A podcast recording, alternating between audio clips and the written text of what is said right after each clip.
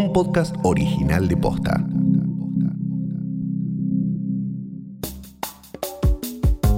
Donald Trump quiere prohibir TikTok. Dice que es para prevenir la seguridad nacional y la privacidad de los norteamericanos. Pero ¿es tan así? ¿Qué hay detrás de la obsesión de Trump con esta app de origen chino? Hoy es viernes 7 de agosto. Soy Martina Sotopose y esto pasó posta. We're looking at TikTok. We may be banning TikTok. We may be doing some other things. Are a couple of options, but a lot of things are happening. So we'll see what happens. But we are looking at a lot of alternatives with respect to TikTok. ¿Viste esa app que está llena de videos de gente haciendo coreografías, imitando diálogos de películas y dando consejos de cómo levantar? Bueno, se llama TikTok y Donald Trump está embarcado en una cruzada en su contra. Explotó la semana pasada con el anuncio de que prohibía su uso en Estados Unidos por razones de seguridad nacional. Este jueves publicó un decreto que va a entrar en vigencia en 45 días y que prohíbe toda transacción con las empresas dueñas de TikTok y WeChat. El objetivo es achicar el margen de acción de esta compañía con base en China, en el mercado norteamericano. Pero además, Trump quiere forzar la venta de TikTok y que el control de esta plataforma en Estados Unidos esté a cargo de la empresa norteamericana Microsoft. ¿Por qué Trump está tan ensañado con esta red social? Primero, algunos datos para entender la magnitud de TikTok. Se trata de la primera red social china en trascender las fronteras y obtener éxito a nivel global. Tiene más de 800 millones de usuarios activos en todo el mundo y es particularmente exitosa entre los centennials. También es la primera en penetrar en los Estados Unidos, donde ya superó las 175 millones de descargas. Ya podemos decir que es un fenómeno cultural, tuvo un rol crucial en las protestas por el asesinato de George Floyd y también está pisando fuerte en la campaña electoral de este año. En junio, usuarios de la aplicación, en su mayoría adolescentes, boicotearon el lanzamiento de campaña de Donald Trump en Oklahoma. Cientos de miles de TikTokers reservaron lugares en el evento para después no asistir. Como resultado, el lanzamiento de campaña de Trump fue en un estadio semi vacío. That name gets further and further away from China as opposed to calling it the Chinese virus. El debate sobre la privacidad y el manejo de nuestros datos personales tomó gran protagonismo en los últimos años. Y es porque cada vez entregamos más información personal a decenas de aplicaciones y páginas web consumos, preferencias, ubicaciones, recorridos, aceptamos términos y condiciones sin leerlos y entregamos todos estos datos a terceros sin pensarlo dos veces. ¿Cuáles son las consecuencias de esta falta de atención? Todas las aplicaciones y en general toda la cuestión digital funciona en base a un modelo de negocios que es el intercambio de los datos personales. Natalia Suazo es especialista en política y tecnología escribió los libros Guerras de Internet y Los Dueños de Internet. Las aplicaciones o cualquier elemento de Internet funciona para nosotros en forma aparentemente gratuita y esa aparente forma gratuita esconde que el producto somos nosotros, personas que somos perfiladas, que dejamos datos en esas aplicaciones, datos personales, y esos datos personales son las monedas con las que nosotros pagamos estar en esas aplicaciones. En principio parece que el argumento de Trump para prohibir TikTok viene por ahí que una compañía extranjera controle información sensible sobre los estadounidenses amenaza su privacidad y la seguridad nacional. Al menos eso es lo que afirma el presidente de Estados Unidos. Pero hay cientos de aplicaciones que los norteamericanos utilizan día a día y que también maneja información sobre los usuarios.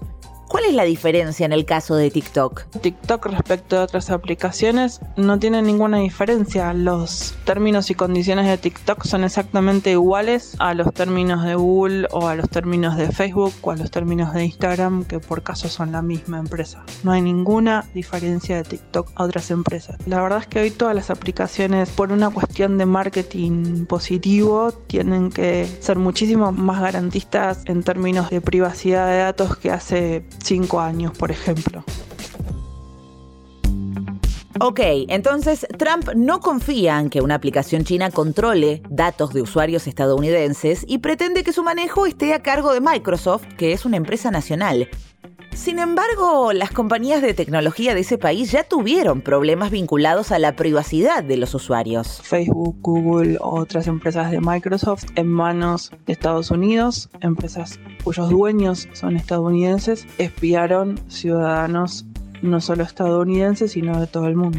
Eso lo reveló Edward Snowden en 2013. Entonces, ¿por qué la fijación de Trump con TikTok? Creo que el debate tiene claramente que ver con la gran pelea que hay entre Estados Unidos y China por la hegemonía tecnológica, que es una guerra fría que pasa por ese lugar, en la cual Estados Unidos está perdiendo un liderazgo que durante mucho tiempo tuvo y mm, en el cual China empieza, como se ve en las estadísticas, en los números y sobre todo en la innovación, en las patentes tecnológicas, a ganar cada vez más lugar. TikTok es un síntoma no importa TikTok. Eh, hoy es TikTok y mañana puede ser cualquier otro aparato, cualquier otro gadget, es irrelevante. Por ahí no te lo imaginabas, pero todo este conflicto tiene poco que ver con TikTok y mucho que ver con la batalla por el liderazgo mundial entre China y Estados Unidos. You go over to China, China, China, China, China, China, China, China, China, China, China. You take China. China. China. I love them. China. China. China, China, China. I have to have my China. China, China, because China, China, China, China, China, China, China. China. Mi nombre es Juan Elman, soy periodista especializado en política internacional. El contexto de la medida es bueno, por un lado, la agudización de las tensiones entre Estados Unidos y China, sobre todo a partir de la decisión de la, de la administración Trump de priorizar en su política exterior la contención de China y la contención de China no únicamente como un competidor económico, sino como un competidor estructural, es decir, de China como um, una potencia emergente que cuestiona a Estados Unidos en, su liderazgo hegemónico. Y es una decisión que ubica a los motivos a las políticas vinculadas a la seguridad nacional como una prioridad también. En mayo, Trump limitó a la empresa china Huawei en su capacidad de adquirir tecnología estadounidense en el exterior. Los argumentos fueron los mismos, motivos de seguridad nacional, es un discurso que seguramente empecemos a escuchar seguido en el ámbito de la pelea tecnológica. Concretamente con este caso, con el caso de TikTok, lo que vemos en Estados Unidos es una decisión de que es demasiado riesgoso en pos de esa disputa y esa política exterior admitir a una aplicación que tiene mayoritariamente capitales chinos y que recoge datos de ciudadanos estadounidenses. Por más de que la aplicación diga que no va a, entregarlos al Partido Comunista Chino y que jamás lo ha hecho, el hecho de que el origen sea de China, un país donde tiene eh, leyes muy estrictas respecto a las demandas que hace el Partido Comunista a las empresas privadas, bajo esa lógica la administración considera que eh, necesita prohibir la aplicación. Un poco de contexto. Este debate se da en un momento en el que muchos países se están preparando para pasar de redes móviles 4G a 5G. ¿Qué ventajas trae esta red? Para empezar, la velocidad de descarga es 10 veces más rápida que la actual y eso puede cambiar la forma en que trabajamos, nos comunicamos, transmitimos videos. También permite un mayor ahorro de batería y que más dispositivos estén conectados al mismo tiempo. China, a través de su empresa Huawei, es la que actualmente está mejor preparada para brindar equipamiento de 5G. Para que te des una idea, en 2019 Huawei fue la empresa que desarrolló más patentes referidas al 5G a nivel mundial. ¿Y qué nos dice la pelea de TikTok sobre esta batalla? Muestran, digamos, la centralidad que tiene la tecnología en esa disputa estructural, ¿no? Entre China y Estados Unidos y entre China y otros países de Occidente también, ¿no? Vuelve a poner el foco, vuelve a poner en el centro de la discusión a una empresa tecnológica china. Pero entonces, ¿es lo mismo la disputa por TikTok que por Huawei? Las diferencias entre TikTok y Huawei son muy importantes. En términos de escala, digo, se dedican a cosas totalmente diferentes. Huawei es una empresa central para el desarrollo capitalista eh, que se viene en buena medida por ser la empresa mejor preparada para brindar equipamiento de 5G. TikTok es una red social, ¿no? Es una red social que a los ojos de Beijing no tiene importancia para los planes de desarrollo del, Estado, ¿no? Como sí lo tiene Huawei, tanto hacia adentro como hacia afuera. Creo que no son empresas comparables en términos de a lo que se dedican y a cómo son vistas. El caso de Estados Unidos no es el único antecedente de prohibiciones a tecnología china. Reino Unido anunció una serie de medidas para eliminar a Huawei de las redes móviles 5G del país. Las dos principales empresas de telecomunicaciones canadienses también abandonaron a Huawei. India anunció la prohibición de TikTok y otras 50 aplicaciones chinas. Y Australia y Nueva Zelanda lo están considerando.